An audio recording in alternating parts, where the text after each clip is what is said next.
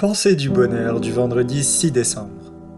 Et comme tous les vendredis, maintenant vous avez l'habitude, je vais vous donner quelques citations et aujourd'hui ça sera quatre citations sur le thème de la motivation.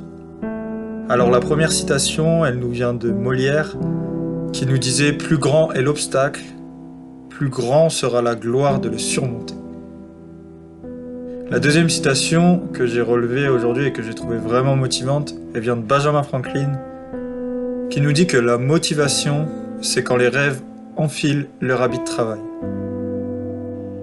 Alors la troisième citation, elle nous vient de Charlie Chaplin, que vous avez déjà vu dans une vidéo euh, grâce à son discours euh, sur la liberté et le bonheur.